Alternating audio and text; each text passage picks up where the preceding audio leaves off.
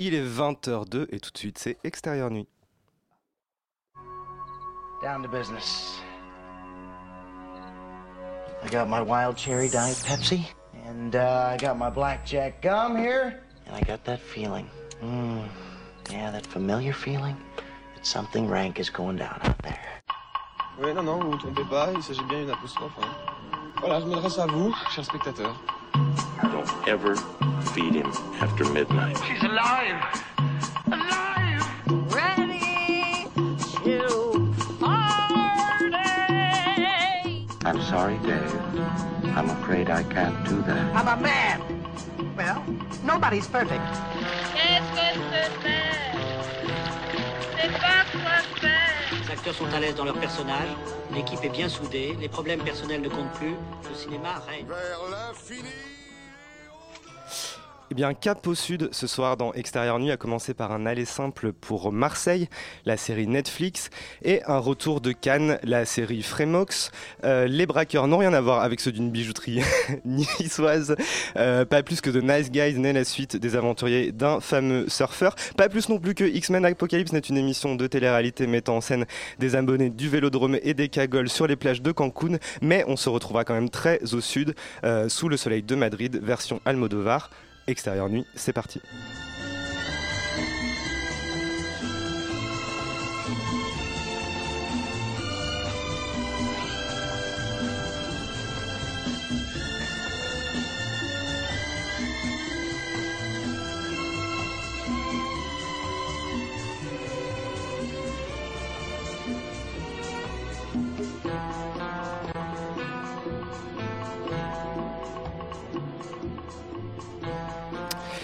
Et donc on commence tout de suite avec euh, la série Netflix Marseille. On va d'abord entendre un petit extrait de ce que ça donne.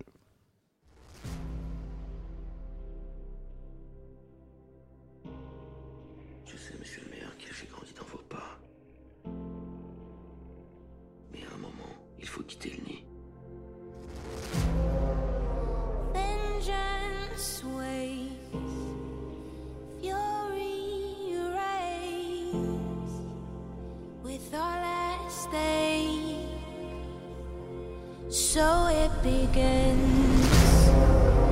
J'avais tout organisé.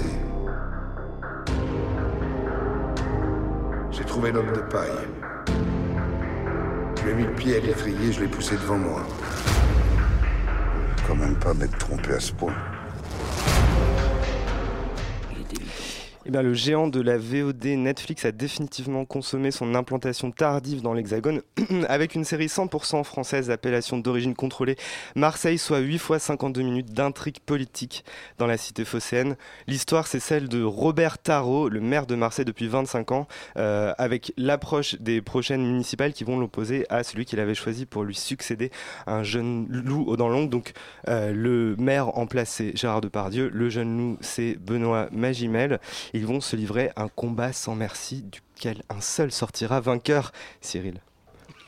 Euh, ouais, exact. Euh, bien résumé. Non, euh, alors bon, qu'est-ce que On ça dirait donne House of Cards comme ça. mais- Oui, alors en fait, on, on, on ressent quand même euh, un certain nombre d'influences plutôt, plutôt américaines. Enfin, c'est c'est- c'est vers l'outre-Atlantique que lorgne, euh, la, disons, la- l'aspect euh, réalisation de cette série, même si le casting euh, fait, très- fait très franchouillard pour le coup.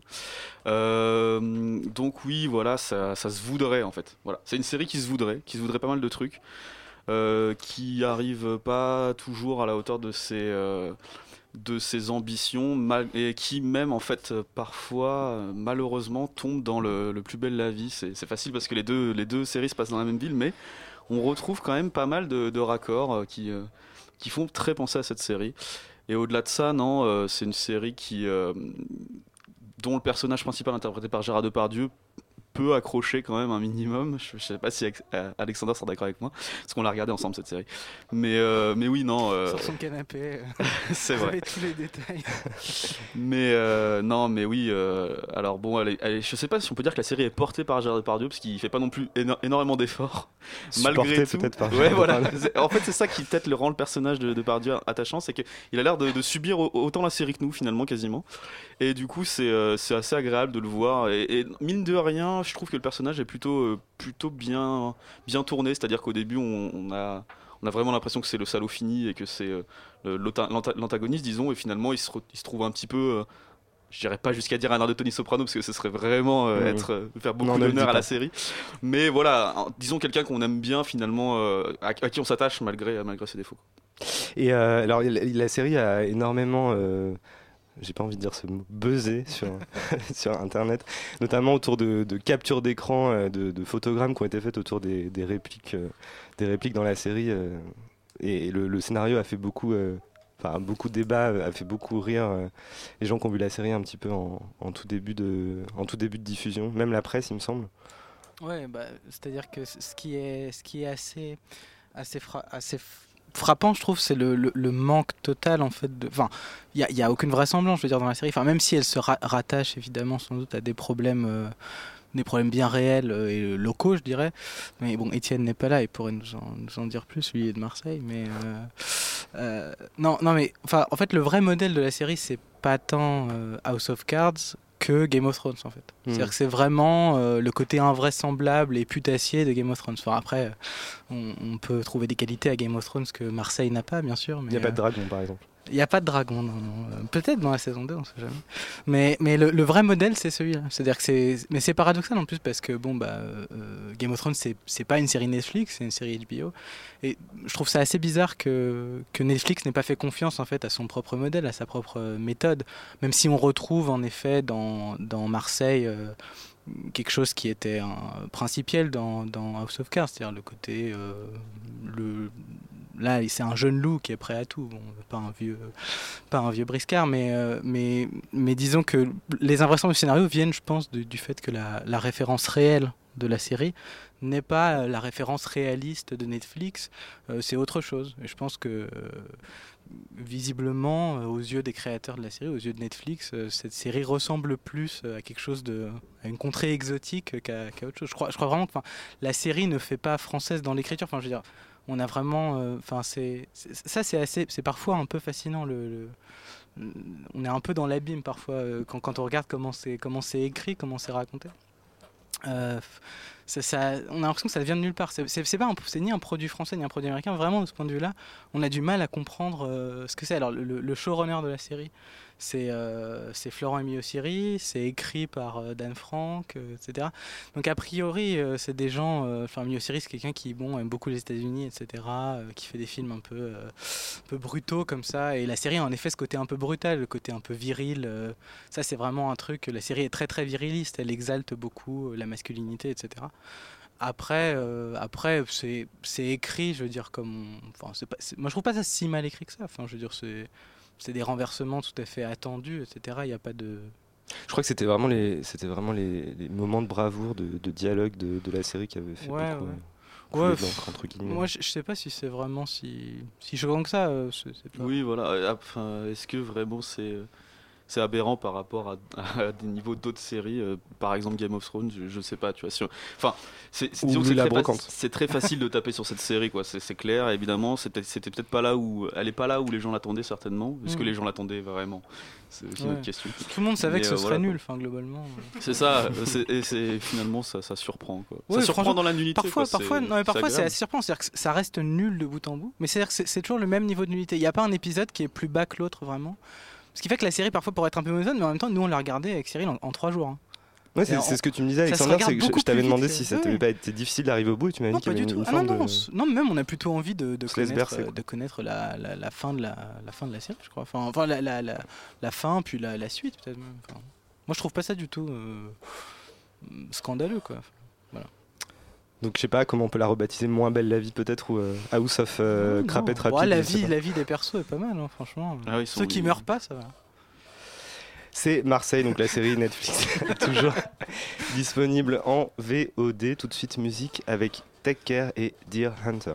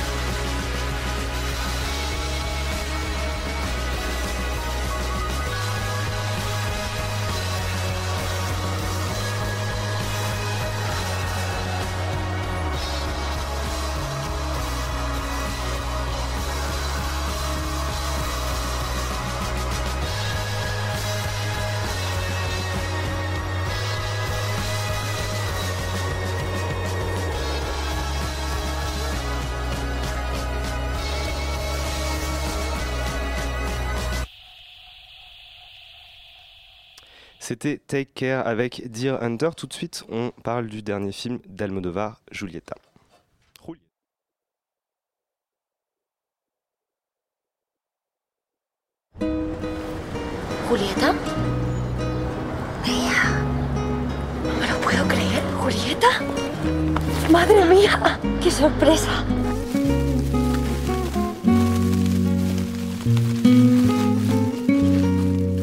Antía ha elegido su propio camino y usted no forma parte de él. Te vas, te voy a dar mi vida. No veo a Antía ni sé nada de ella desde hace 12 años. Si no te vas. Que s'est-il passé entre Julieta et non Julieta et sa fille disparue sans donner de nouvelles depuis 12 ans? C'est le point de départ du nouveau film d'Almodovar, de Pedro Almodovar. Je sais pas, on dit le film d'Almodovar, on dit plus son prénom apparemment, c'est comme euh, Pef, Fais ce que tu Pef veux. et Titoff et Ciné, je sais pas. Euh, donc il était présenté euh, au dernier festival de Cannes qui vient de se clore et il est en salle depuis une semaine. Guillaume, tu as vu euh, Julieta Exact, et euh, je suis un peu partagé sur le film. En fait, le film dure 1h40 et je trouve vraiment la première heure excellente. Et après, le film retombe, je trouve, complètement.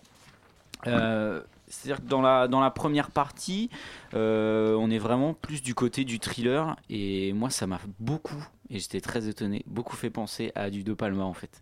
Euh, dans la scène qu'on a entendue euh, juste avant où, où rencontre Béatrice, l'amie d'enfance de sa fille. Il y a quelque chose esthétiquement qui, au- on se dit que cette scène par exemple elle aurait pu être dans Passion. Euh, c'est-à-dire qu'au niveau de l'éclairage au niveau des cadrages euh, il y a vraiment quelque chose euh, qui est euh, voilà de, l'ordre de ce que fait le réalisateur euh, américain. Et, euh, et dans tout- toute la première heure on est vraiment dans ce côté thriller où le moindre regard le moindre micro-événement euh, un, animal qui passe par la fenêtre d'un train euh, est susceptible euh, bah, enfin est sujet à suspicion en fait est susceptible d'amener euh, et amène euh, du suspense D'ailleurs, euh, parenthèse, je crois que c'est un des, frères Larieux qui a, fait la photo du film. Donc on retrouve cette idée un peu de, thriller froid et un peu de Exact. palmien justement. Exact. Et, et donc toute la première heure, en fait, joue là-dessus et je la trouve du coup très emballante. C'est-à-dire qu'on navigue de scène en scène euh, sans savoir en fait à quel moment euh, aura lieu le, le climax et euh, à quel moment finalement le film va, va, vraiment, va vraiment basculer. Moi, je savais, surtout que moi, vraiment, je savais rien du film. J'avais juste vu la bande-annonce que j'aimais pas trop, donc je, la regardais sans la regarder. Et, euh, vraiment, je savais même pas euh, quel était le mystère, je savais même pas ce qui, se passait avec, avec, la fille. Sauf qu'à un moment, euh, il est voilà, climax il y a, résolution du mystère il y a et conclusion il y a. Et je trouve qu'en fait là on retrouve pour moi des problèmes un peu récurrents chez Almodovar, c'est-à-dire qu'une difficulté en fait à conclure et, euh, en fait à, clore ses films. Là en l'occurrence euh, les explications ou les raisons euh, qui euh, voilà qui, qui repose derrière cette brouille entre euh, Roulietta et sa fille. Je les trouve en fait un peu bancal tout simplement. Et du coup tout l'édifice du film de la première heure devient tout d'un coup ouais bancal un peu un peu boiteux. Or Almodovar dans le film euh, met vraiment euh, une mise en scène au service de l'empathie. C'est-à-dire que on adopte le point de vue de Roulietta euh, on a des flashbacks donc qui reviennent dans son dans son dans son passé. Et la manière dont on arrive à ces flashbacks c'est-à-dire elle écrit une lettre à sa fille. Donc c'est pas lui qui décide de faire un flashback en tant que réalisateur c'est-à-dire qu'il nous le c'est le personnage en fait qui amène finalement le, flashback. Ce qui fait que bah étant donné que l'édifice de cette empathie pose problème euh, l'identification bah, à un moment disparaît et la compassion avec. Et d'ailleurs il y a beaucoup enfin dans les quelques critiques qui émettent des réserves puisque je trouve qu'Almodovar fait toujours un espèce de consensus autour de lui qui parfois m'étonne un peu. Mais là dans les quelques réserves qu'il y a Justement, on parle un peu d'un film froid, un film sec, un film sans émotion. Même ceux qui aiment le film disent que voilà, c'est un de ces films presque les plus noirs, les plus sérieux. Moi, je pense qu'en fait, tout simplement, il y a un moment où en fait le film ne fonctionne pas autant que le souhaiterait euh, Pedro Almodovar. Euh, justement, dans ce côté euh, absence, enfin dans ce côté, oui, que il y a un moment où en fait euh, l'empathie ne fonctionne plus et, euh, et du coup, bah vraiment la dernière demi-heure du film est, très longue euh, et moi je me suis retrouvé parfois comme dans d'autres scènes euh, d'Almodovar où je suis un peu gêné finalement de voir les scènes parce que j'y crois plus trop presque. Et, et du coup, voilà, euh, il y a un moment où finalement on se dit que c'est un beau gâchis, parce que encore une fois, la première heure est vraiment très très intéressante. Quoi. Ouais, je suis assez, euh, en fait, finalement, assez d'accord avec toi sur, euh, sur le début du film, c'est-à-dire euh, effectivement ce, côté presque euh, assez laid finalement, assez, euh, assez désuet, on dirait, enfin, parfois on dirait une espèce de sitcom ou de, de telenovelas ou un truc comme ça. Euh, moi, ça me faisait penser effectivement à, à De Palma ou même à, à ce que peut faire Lynch par certains côtés, sauf que euh, vraiment, on dirait, on dirait plus belle la vie à certains moments. il y a, non, mais il y y a ce côté champ contre champ avec une espèce de, de caméra un peu faussement portée. Non, mais il y a vraiment bouge des cadrages, qu'elle par bouge, exemple, etc. Rosie de Palma, à un moment, elle est, elle est cadrée, elle est cadrée totalement de profil, puis après elle est cadrée vraiment de face. Euh, c'est vraiment des cadrages euh, très particuliers euh, qui sont en qui, Ouais, qui- là, je, par- je parle vraiment de la, la- la toute première partie du film avant le flashback. Effectivement, le flashback amène quelque chose d'autre et un, euh, vu qu'en plus on se retrouve dans les années 80 euh, et avec tout son, ses, ses- sa- son- ses codes code vestimentaires, vestimentaire, son ouais. faste, etc. On, est, on passe tout de suite dans autre chose, même dans une autre euh, grille chromatique, etc. C'est beaucoup plus riche que ce qu'on ce qu'on voit au départ. Mais ce qui manque vraiment, je trouve, comme embrayeur, c'est sous cette, cette couche un petit peu lisse, il n'y a pas du tout l'espèce de- d'inquiétante étrangeté qu'il y aurait chez De Palma ou chez Lynch derrière ce- cette, cette couche un peu de vernis euh, qui, qui reste de la sitcom dans la, dans la plupart des cas et quand elle est réemployée par ce genre de cinéaste qui est, euh, qui finalement, euh, enfin, qui, la creuse, qui la rend un petit peu plus profonde. Et surtout, je trouve, enfin, ce qui m'a vraiment choqué dans le film et, peut-être euh, plus que alors les, les récits de, de, de Palma dire, de Almodovar sont souvent des récits à tiroir etc Euh, euh, d'ailleurs un de ses films les plus de palmiens qui était La Pielle qui habito était un scénario complètement improbable comme ça avec des tout le temps des, des flashbacks qui revenaient même à, à réévaluer complètement un, un personnage physiquement euh, jusque physiquement je veux dire pas seulement pas seulement psychologiquement. Et Là, en fait, ce qui, ce qui m'a vraiment euh, choqué d'une certaine manière dans le film, c'est que euh, il y a une vraie un vrai échec, une vraie défaite, je trouve, de Almodovar de raconter une histoire par l'image. C'est-à-dire que tout passe par la parole de bout en bout. Euh, Il y a une voix off euh, du début à la fin du film, et tous les enjeux, les enjeux entre les personnages ne sont, c'est extrêmement didactique. Enfin, tout est expliqué à chaque fois dans des conversations. Et d'ailleurs, comme tu le disais, le flashback n'est pas amené par un geste de scénariste ou, un, ou un- une, une volonté de mise en scène. C'est euh, le personnage qui se met à son bureau et qui dit Bon, alors voilà, maintenant je vais t'expliquer ce qui s'est passé. Et on prend vraiment le truc par le menu. Et, euh, et jusqu'à la fin, quand on va essayer de comprendre les, raisons qui ont poussé sa, fille à, s'éloigner de sa mère, etc., euh, ça passe toujours par des scènes. Alors, dans une chambre d'hôpital, on dit alors voilà, euh, bah, ce jour-là, elle m'a raconté ça. Et puis, et là, vraiment, on retrouve complètement le truc feu de l'amour où en fait, il n'y a jamais aucun, aucun enjeu de mise en scène. C'est-à-dire, tout, tout, sachant que les acteurs sont trop mauvais pour montrer la moindre émotion et les scénaristes sont trop mauvais et pour, pour, pour, pour l'écrire et les réalisateurs trop mauvais pour le montrer par l'image, et ben, c'est dans le dialogue que ça va se passer. Et enfin, je trouve ça. euh, je trouve ça vraiment, ça m'a vraiment choqué quoi. Je trouve ça, je trouve ça vraiment dommage. D'ailleurs, euh, ouais, enfin bon. voilà. Enfin, enfin bon, je te trouve un peu dur. C'est-à-dire que moi, vraiment, dans la première heure, j'inclus euh, le flashback. Pour moi, il y a un moment où on peut pas dire pourquoi, mais le film bascule. Et pour moi, la... en fait, ça- le problème vient à partir de là. Et je trouve que justement, la deuxième partie, en fait, le film aurait presque dû durer sans doute plus longtemps euh, sur le personnage en fait de Roulietta où il y a enfin un moment il y a je sais pas il doit avoir euh, combien d'années au moins enfin peut-être une dizaine d'années en fait qui passent en, en cinq minutes. Euh, bon au niveau de la mise en scène à un moment c'est très bien fait. Enfin là on révèle rien. C'est à dire qu'il y a le personnage de Roulietta jeune. Sa fille lui met une serviette pour lui essuyer les cheveux sur la tête. On enlève la serviette. C'est le personnage de Roulietta euh, à 40 ans c'est voilà c'est plutôt vite fait sympa comme ça mais du Enfin, coup le, le- le changement d'actrice est opéré euh, comme ça. Ouais, voilà, le changement d'actrice est opéré comme ça. Mais enfin, ce temps, voilà, dure, euh, enfin, ça dure quasiment 5 minutes cette période, et je me dis, mais il aurait peut-être dû passer plus de temps, puisque, enfin, justement, la compassion dont, dont je parlais tout à l'heure, enfin, le, voilà, le nœud se fait là, à mon avis, à un moment, et étant donné qu'il passe très vite là-dessus, euh, ben, on a du mal, en fait, on a du mal à s'accrocher au personnage, et franchement, moi, à la fin, euh, les der- la dernière, quasiment une des dernières séquences, bon, la dernière séquence, c'est presque, enfin moi je trouve ça presque ridicule. en fait. C'est-à-dire que euh, et, et vraiment à, à cause euh, voilà de, de ce qui se passe avant et ouais c'est un vrai, c'est un vrai problème. Après bon feu de c'est vrai que la, montagne accouche vraiment d'une souris quoi. On est, on est complètement. Oui, voilà, euh, c'est ça. C'est exactement ça en fait. C'est-à-dire qu'il Effectivement, nous il y a, promet il y a une espèce de ouais. tension de, de thriller pendant tout le film. Et, euh, et après, même les, les motivations même d'un juste d'un drame familial finalement restent même un peu soumises à caution parce qu'on se dit ça tient pas vraiment la route cette histoire. euh, C'est-à-dire que, quoi. par exemple, dans, dans Passion de, de Palma, euh, c'est-à-dire qu'il y a un espèce d'excès tout du long euh, qui arrive sur un autre excès. Et c'est ainsi de suite, euh, comme ça. Or là, l'espèce de d'excès, c'est-à-dire que typiquement, voilà, à un moment, elle, regarde à travers la vitre d'un train et elle voit, je sais plus, c'est une biche ou un cerf. On a l'impression que ça va être un espèce de monstre qui va venir les manger dans le train. Euh, au final, ça sera quasiment rien du tout. Mais c'est-à-dire que cet, ex- cet excès finalement aboutit à une espèce de, de simple psychologique euh, qui, est, qui est presque désuète en fait. Et c'est-à-dire, en effet, c'est exactement ça, c'est la montagne qui accouche d'une souris.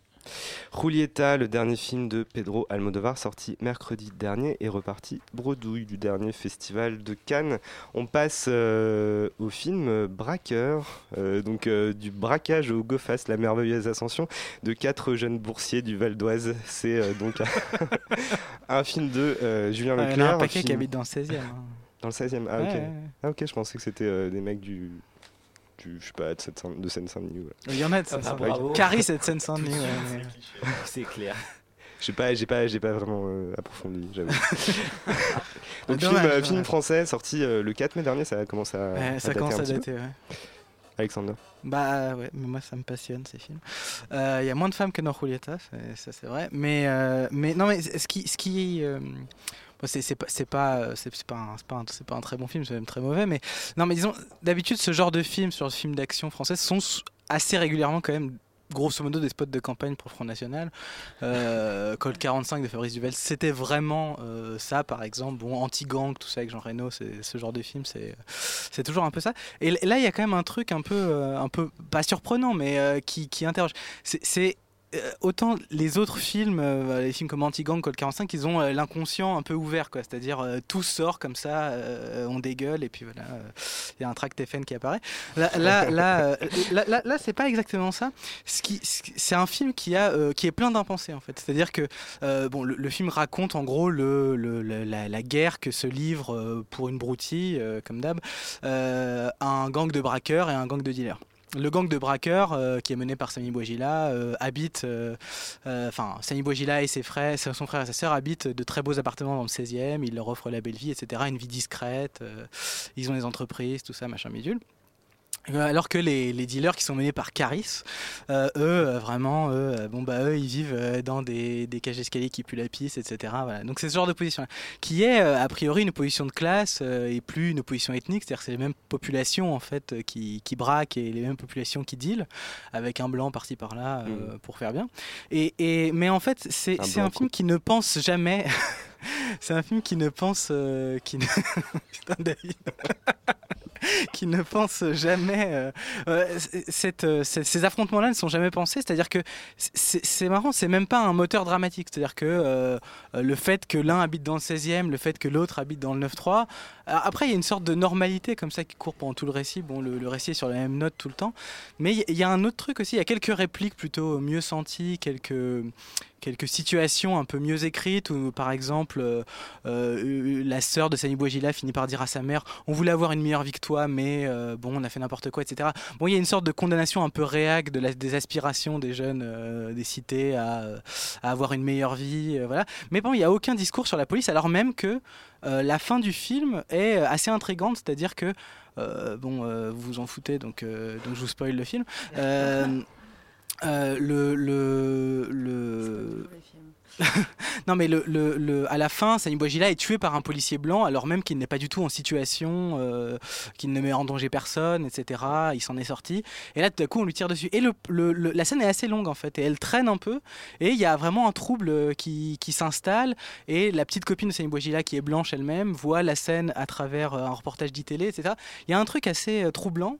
Et, bon, c'est, ça, ça dénote par rapport à tout le ton viriliste et un peu masculiniste du film, sinon. Et, et- et du coup, il y, a quelques, il y a quelques longueurs comme ça dans un film par ailleurs euh, très très court, ça fait une heure et quart, qui euh, interrogent un peu, ça change un peu du, du, du- du tout venant. Quoi. C'est plus euh, Valls euh, Cazeneuve que. Ouais, c'est un peu plus un, track Marine Le Pen. Cazeneuve qu'un track Marine Le Pen. Je sais pas si c'est mieux, mais voilà. Braqueur de Julien Leclerc, sorti donc le 4 mai dernier et toujours en salle. Euh, on passe à The Nice Guys, deux ans après euh, Iron Man 3, Shane Black, l'ex Golden Boy du scénario d'action des années 80-90, revient donc avec ses marottes du film noir Los Angeles et des détectives privés. Cette fois, c'est Russell Crowe et Ryan Gosling. Caroline? Euh, alors moi, ça fait 2-3 mois que je suis dans la mission Extérieure Nuit et j'ai juste découvert que, en fait, parler des films moyens, c'est le truc le plus dur qu'il y a pour un critique de cinéma. C'est vraiment pas facile. Alors, je vais quand même essayer. Alors, pour moi, The Nice Guy, ça fait partie de ces films qui sont pas extraordinaires, mais pas dégueulasses non plus. Euh, donc, c'est une buddy comedy, donc c'est deux, deux détectives qui vont devoir travailler ensemble et c'est mélangé à un film d'action. Donc, le scénariste, c'est Shane Black, à qui on doit L'arme fatale dans les années 80, L'arme fatale 1, 2. Euh, Le dernier Samaritain. l- voilà, tout ça. Last Action Hero. Exactement. Euh, alors le point de départ du film est assez simple, donc c'est un détective privé qui se retrouve forcé à travailler avec un ancien policier, car tous les deux recherchent la même personne, une jeune hippie nommée Amelia. Le détective privé, bon gros loser, c'est Ryan Gosling. Donc il est beau, il est jeune, il est veuf, il est alcoolique et il a une petite fille de 13 ans dont il s'occupe très mal. L'ancien policier, c'est Russell Crowe. Il est beau, il est plus tout jeune, il est violent, il est divorcé et il vit dans un appartement tout pourri. Donc tous les deux vont s'allier On pour. dirait Inherent Vice comme ça, c'est assez bizarre. Ouais, mais ça se passe dans les années, à Los Angeles dans les années 70. Et D'ailleurs, c'est un des points forts du film, c'est-à-dire que hum, on aime beaucoup l'ambiance, c'est hyper coloré, c'est hyper mauvais goût, la bande son est très bien. À un moment, il y a une soirée où les deux détectives se retrouvent euh, dans euh, la villa d'un acteur porno et d'un producteur de films X. Et donc c'est une soirée décanante et où là on voit que la moitié du budget est passé dans la soirée. Alors, donc on aime bien les personnages, on aime bien le décor, l'histoire, elle est nulle. Alors je- dans l'arme fatale déjà un ou deux, c'est une histoire de kidnapping. Là aussi c'est une histoire de kidnapping Euh, et ça va, c'est juste, euh, c'est juste nul. Mais du coup on aime quand C'est un même prétexte, le... quoi. Voilà, c'est un prétexte. On aime quand même le film, donc on voit que le réalisateur nous fait passer grosso modo 10 minutes avec les comédiens, puis 5 minutes sur l'histoire, et puis, euh, sur l'enquête, et puis 10 minutes sur les comédiens et 2 minutes sur l'enquête. Et du coup, à la fin, on en sort, on est là genre, ouais, on aime Russell Crowe et on aime euh, euh, Ryan Gosling. On les voit aux toilettes ensemble, c'est très drôle, mais c'est tout. Donc voilà. Donc, C'est un peu le, le Ryan Gosling de, de Gangster Qu- Squad et le Russell Crowe de LA Confidential, non? C'est un peu, c'est un peu là-dessus que le. Oui, voilà, le c'est sur l'opposition euh, physique. Rien que physiquement, à l'image, c'est dr- très drôle de les voir parce que euh, ils sont totalement opposés. Enfin, l'un est jeune et fait très minet, très blond et tout ça. L'autre est gros, enfin épais, euh, plus vieux. C'est euh, c'est une opposition classique. On passe un bon moment au cinéma, mais c'est juste qu'une semaine après, quand on doit en parler, on est là genre. Il n'y a rien à dire. Inherent Vice, donc un film de Paul Thomas. Non, pardon. le Nice Guy de Shane Black, film présenté hors compétition au dernier festival de Cannes et sorti la semaine dernière. On écoute un peu de musique avec Kanye West et Real Friends, non On n'écoute pas de musique. Si, mais c'est c'est Mos Def. Ah, on- ah oui, mais oui, on a changé. Eh ouais, ah oui. avec Bon, Mos. Def et Hip Hop. You one for the trouble, two for the time. Come on, y'all, let's rock this. You say one for the trouble, two for the time. Come on. Speech is my hammer, bang the world into shape, now let it fall.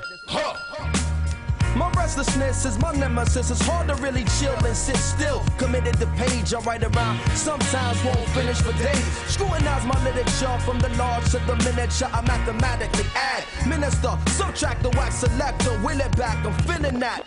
From the core to the perimeter, black. You know the motto. Stay fluid, even in staccato. Most that full blooded, full throttle. Breathe deep inside the drum hollow. There's the hum, young man, where you from? Brooklyn, number one. Native son, speaking in the native tongue. I got my eyes on tomorrow. While you still trying to find where it is, I'm on the ad where it lives and dies. Violently, silently, shine so vibrantly that I squint to catch a glimpse. Embrace the bass with my dark ink fingertips. Used to speak the king's English, but caught a rash on my lips. So now I chat just like this. Long range from the baseline. Swish. Move like an apparition. Low to the ground with ammunition. Move from the gate, voice cued on your tape, putting food on your plate. Many crews can relate. Who choosing your fate? Yo, we went from picking cotton to chain gang line chopping to bebopping to hip hopping. Loose people got the blue chip stock option. Invisible man, got the whole world watching. Where you at? I'm high, low, east, west, all over your map. I'm getting big props with this thing called hip hop. Where you can either get paid or get shot. When your product gets stopped, the fair weather friends flock. When your chart position dropped, then the phone calls. Chill for a minute, let's see who else hot. Snatch your shelf spot. Don't gas yourself hot. The industry just a better built cell block. A long way from the shell tops and the bells, the L rock, rock, rock, rock, rock, rock, rock, rock, rock, rock, rock, rock,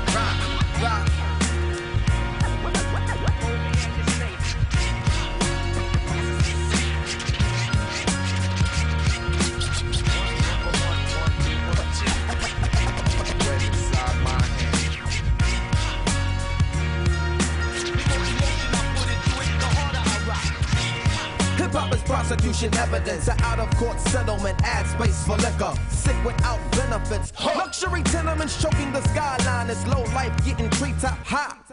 Hitters a backwater remedy, bitter and tender memory, a class C felony facing the death penalty. Stimulant and sedative, original repetitive, violently competitive, a school unaccredited.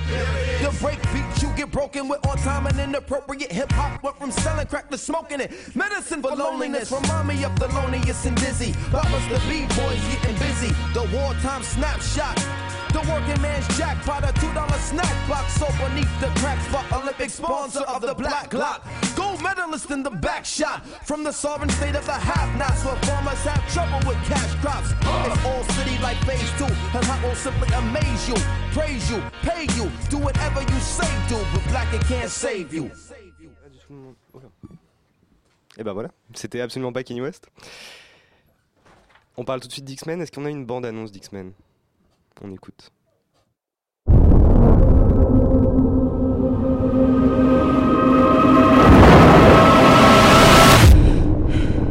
I saw the end of the world.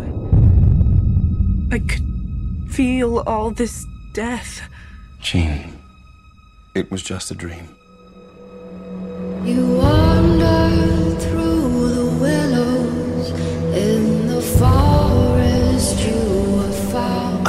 found, I've been called many things over many lifetimes trying to hide. Ra, Krishna, Yahweh. Ever since the world found out about mutants, there have been secret societies who see them as some kind of second coming or sign of God.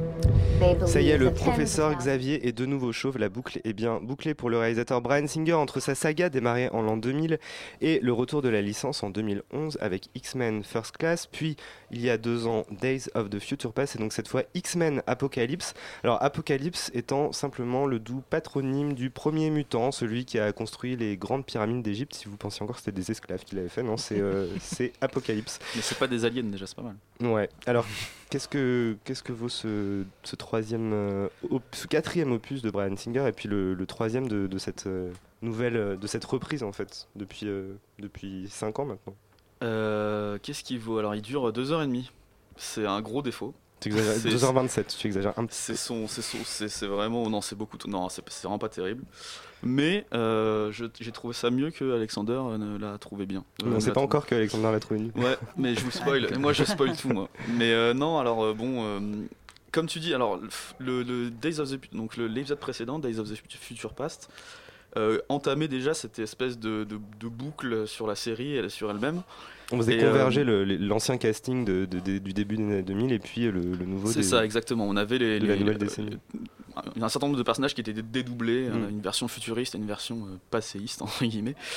Et euh, donc ici, en fait, on, on termine de, de boucler la boucle, euh, mais uniquement dans le passé. Enfin, c'est, disons que temporellement, le film est très étrange. Il est enchâssé dans, dans, dans Days of the Future Past, puisque à la fin de Days of the Future Past, euh, Wolverine se réveille dans le futur qui a déjà été changé, et donc du coup, en fait, il se réveille dans la fin de euh, X-Men Apocalypse. Et euh, c'est c'est assez marrant, je trouve, cette euh, tendance qu'ont les films là, enfin les, séries à, faire des, espèces de pirouettes pour pas faire des suites ou faire des suites sans faire des suites. Je pense qu'ils vont trouver un nom bientôt euh, à la mode de préquel, sequel pour ça. Parce que c'était le cas aussi de Blanche-Neige, dont la suite était euh, en fait euh, enchâsser le premier film. Enfin, c'est des, des- c'est des- des espèces de, de figures comme ça, narratives assez, euh, assez bizarres. C'est un peu ce qui se passe avec, euh, avec euh, Rogue One, l'épisode de Star Wars. Oui, voilà, c'est entre les ce deux, même genre les deux de. sagas. Enfin, les deux mais encore, disons que là, il y a plus de matière. Quoi. Là, c'est vraiment avec des films. Enfin, pour le coup, Cal Blanche-Neige, bon, c'est pas, le film dont on parle, mais il y a que deux films. Et là, c'est pareil. Enfin, sur deux films, ils font un espèce d'enchassement narratif assez étrange, assez alambiqué. Et du coup, je pense qu'il est assez néfaste parce que ça, ça, les, ça les force à prendre en compte trop de facteurs pour. euh, pour écrire leur scénario sans qu'il y ait vraiment de boulettes, plus ou moins. Non pas que je, je pense qu'il se soit vraiment défoncé à écrire un scénario qui ne, qui ne fasse aucune erreur temporelle, machin, pour respecter euh, les mecs qui euh, adorent les voyages dans le temps. Je pense qu'il n'y a pas eu euh, autant de travail que ça. Mais enfin, que, alors euh, de, ma- de manière un peu programmatique, c'est hyper exigeant en termes de cohérence et en même temps, ils font pas le travail nécessaire. je, pour, euh, je dirais, non, mais j'ai pas de moi à mon niveau, j'ai pas noté les incohérences, mais je suis persuadé que les fans de la série vont le faire, vont le faire pour nous, euh, mater un cinéma scenes dessus, ça sera, ça fera l'affaire. Mais non, mais surtout en fait, du coup, c'est un, c'est un film qui a beaucoup trop de programmes. Il fait, il fait deux heures et demie et il a trop de projets. En fait, il doit à la fois fermer la série entamée avec First Class, boucler avec la nouvelle, donc faire des origin story de personnages dont on n'avait pas fait l'origin story dans X-Men 1, c'est-à-dire Cyclope, Jean Grey, tout ce genre de persos. Et euh, c'est un film qui, du coup qui est très enflé, euh, qui, voudrait faire plein de choses, qui arrive à pas faire grand chose au final, mal- malgré ses longueurs. Mais voilà, qui, euh, je trouve, du coup, par cet aspect-là, paradoxalement, est plus appréciable pour moi que un film hyper programmatique et hyper ciblé comme peut l'être Batman vs Superman ou. Ou X-Men euh, ou euh, Captain America pardon, qui eux ont vraiment un objectif relativement clair dès le début du film. Euh, on sait où ça va. Il voilà, les, films sont sur des rails. Ici, ils sont sur trop de rails en fait. Le film est sur un, nombre de rails assez, même parfois vertigineux. C'est-à-dire que si on n'est pas au point sur les deux premiers épisodes, on peut même se perdre vaguement. Enfin, moi, j'avais totalement oublié, par exemple, que Rose Byrne jouait dans cette série de films. Et donc, quand je l'ai vu apparaître à l'écran, j'ai juste passé toute la scène où, elle apparaît pour la première fois, me dire mais qui elle est? C'est cool. Je me suis dit tiens, Rose Byrne, c'est sympa. J'aime bien cette actrice, mais euh, pourquoi elle est là? Et qui elle est? Euh, voilà, exactement. Euh, donc du coup, voilà, c'est euh, qui elle est, pardon. C'est une- un agent de la CIA qui a une, une aventure amoureuse avec Xavier. Donc on résout les aventures amoureuses des sous-intrigues des anciens.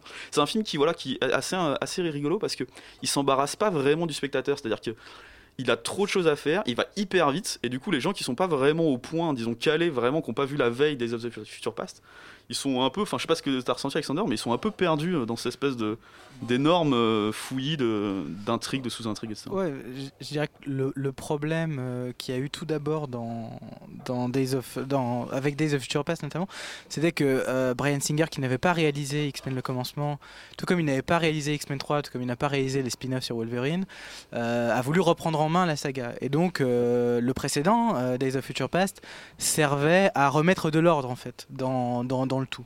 C'était un dernier hommage aux acteurs de la première saga, euh, qui en gros euh, se passait vers la, la fin de, la fin des années 90, début des années 2000. Et c'était un, et c'était euh, l'intronisation définitive des nouveaux acteurs. Là, on n'a plus du tout les anciens. euh, Il n'y a plus Ian McKellen, etc. Euh, parce qu'on sait que bon bah c'est Matthew Vaughn qui Si, était si, censé. on, on a toujours Wolverine. Oui, le on a film toujours nous- Wolverine. Le film nous fait croire, les affiches, qu'il n'est pas là, Ouais, mais il est là. il vous a inquiétez pas. une grosse séquence avec Wolverine. Il, il est présent. Mais dis- disons que c'est ouais donc mais du coup moi je, je, je comprends pas bien en effet le, le projet enfin euh, enfin après il y a pas de il y a pas de c'est pas très grave c'est pas Oui, c'est pas non plus le projet du siècle mais euh, mais disons que euh, je me dis Singer visiblement avait envie de de- de- de- d'en finir avec avec ce, cette saga du commencement enfin ce truc un peu bizarre au statut un peu bâtard qui devait être au début un reboot de la série très vraisemblablement. C'était comme ça que l'avait imaginé Matthew Vaughn qui avait écrit et réalisé le premier X-Men le commencement qui avait écrit un traitement pour Days of Future Past et qui n'a pas pu mener à bien. Singer a déchiré le scénario, il a tout refait. Donc voilà, disons là, visiblement, c'est une sorte de, de piste de, de- d'essai pour euh, la suite en fait, la vraie suite qui est annoncée dans la séquence post-générique euh, habituelle. On annonce une suite euh, à X-Men, donc qui se passera sans doute, euh, je suppose, dans le futur. Il y aura un truc qui sera récupéré euh, beaucoup plus loin, enfin, ou je sais pas bien, mais bon. Mais là, là, ce qui est, ce qui est, euh, ce qui est frappant, c'est que alors que X-Men traditionnellement est un récit qui se passe au 20e sur euh, l'évolution, c'est-à-dire sur vraiment quelque chose, un truc euh, scientifique, c'est-à-dire un truc sur euh, des expérimentations biologiques, etc. C'est un film très, c'est un- c'est une saga de films très progressiste, etc. Là, c'est vraiment un film qui revient à des trucs ésotériques, etc.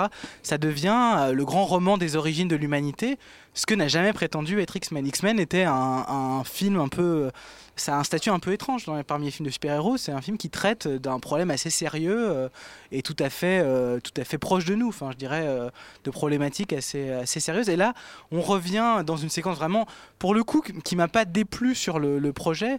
Après, qui est assez raté euh, formellement, euh, qui est une séquence un peu cartoon au début, vraiment où tout se casse la gueule, etc. On a vraiment l'impression d'être, euh, je sais pas à quoi ressemblent les comics, mais je me dis que les comics doivent un peu ressembler à ça.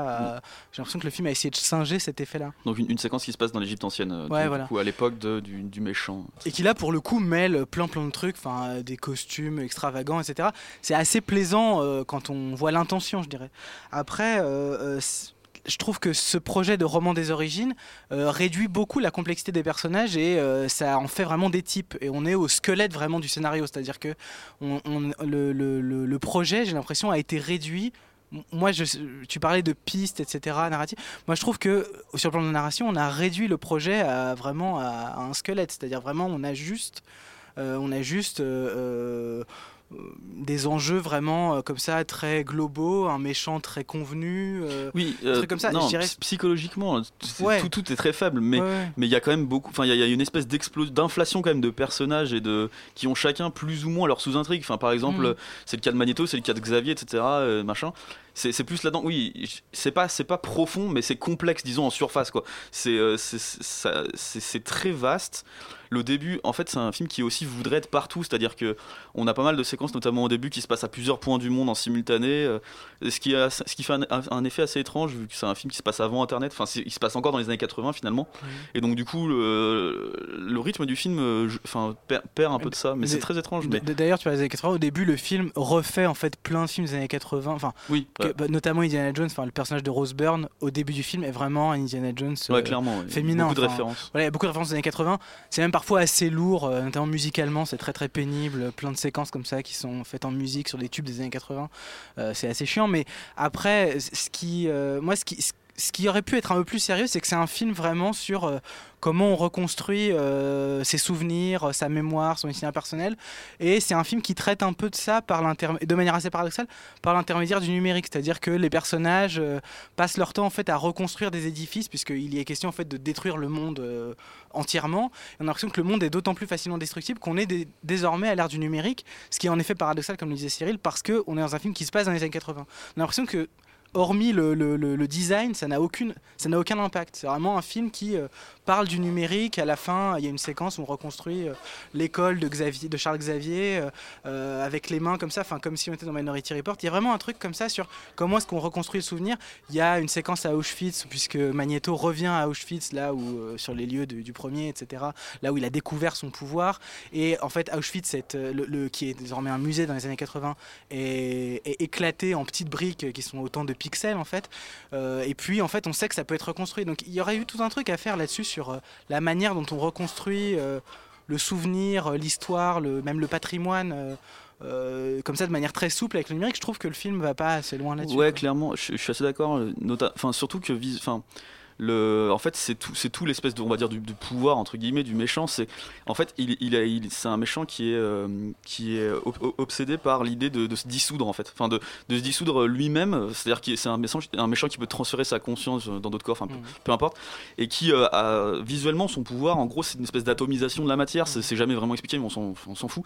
Mais visuellement, c'est ça, c'est, cet effet de de vouloir euh, de, de vouloir dissoudre la matière et même de vouloir dissoudre son esprit à un moment il dit une phrase enfin c'est un, un méchant un peu anard dans, le- dans, dans les termes employés c'est à dire que en gros il y a une, une scène assez assez très- très- assez étrange où il, où il lance toutes les ogives nucléaires de la planète simultanément et il dit euh, no more systems etc donc c'est vraiment un méchant, un méchant qui veut annihiler le, le Oui, parce en fait, Et les médias, en plus, euh, si, si, si- si- se laissent duper. C'est-à-dire qu'ils pensent que. À un moment, ils hésitent, ils pensent que c'est peut-être une initiative de paix, c'est-à-dire qu'on dénucléarise le monde. Et d'ailleurs, à la fin du film, les nations se remilitarisent Oui, après la phase de dé- dénucléarisation. Mais du coup, voilà, on a, on a ce côté avec le perso euh, qui, euh, qui lui-même dit en fait euh, vouloir se, se dissoudre dans la conscience de chacun, etc. Ce côté vraiment très invasion numérique à travers ce perso, mais c'est très malheureusement très superficiel. quoi. X-Men Apocalypse de Brian Singer, sorti donc la semaine dernière et toujours en salle. On réécoute un petit peu de musique avec Big Deeper Build to Spill.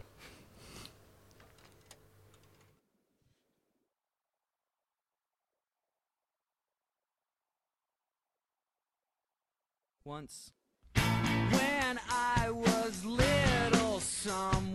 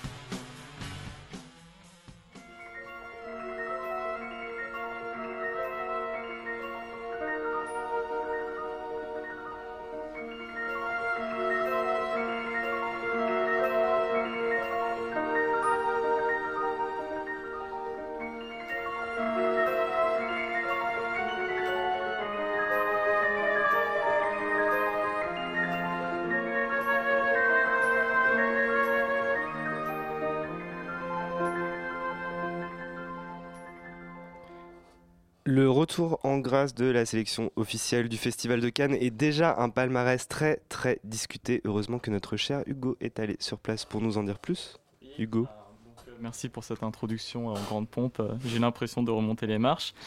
Euh, les descendre. J'ai pas beaucoup parlé du palmarès, que comme tu dis, je pense qu'il est discuté, mais il est plus- inintéressant que discuté euh, dans la mesure où c'est un palmarès en fait assez consensuel. euh, D'après ce que j'ai entendu, en fait, c'est que le jury s'est pas vraiment accordé sur un film.